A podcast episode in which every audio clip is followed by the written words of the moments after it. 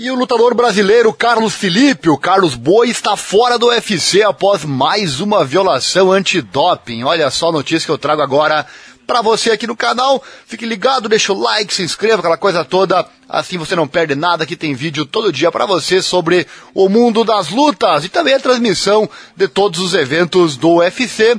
Final de semana tem muitos brasileiros no card principal, incluindo o Thiago Marreta, então não perca.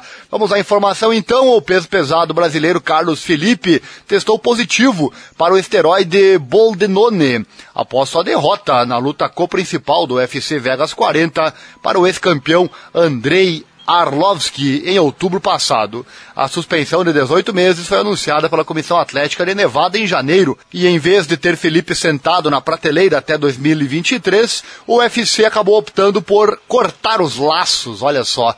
Abre aspas, vamos esperar a suspensão acabar para podermos competir novamente, juntar algumas vitórias e voltar ao UFC, disse o empresário de Felipe, o Leonardo Pateira ao MMA Fighting ainda, porque o UFC indicou que há uma chance dele ser convocado novamente após uma ou duas vitórias. O UFC é nosso único foco, então faremos o que eles dizem, completou o empresário. O lutador tem 27 anos de idade e assinou com o UFC em 2017, mas não fez sua estreia no octógono até 2020.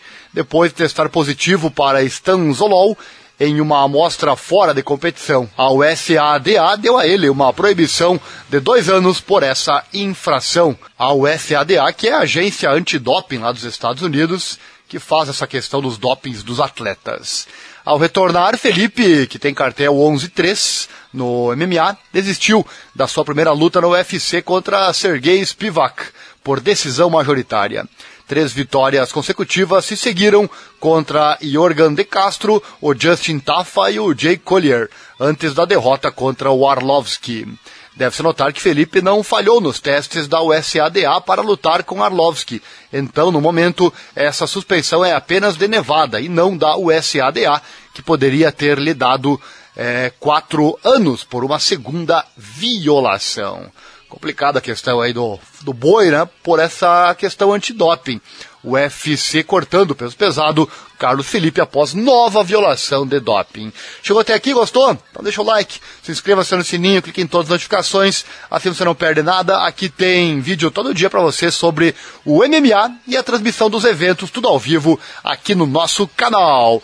Teste positivo para esteroides uma vez é uma vergonha, né? Agora testar de novo para esteroides, aí já é complicado, né, seu Carlos Felipe?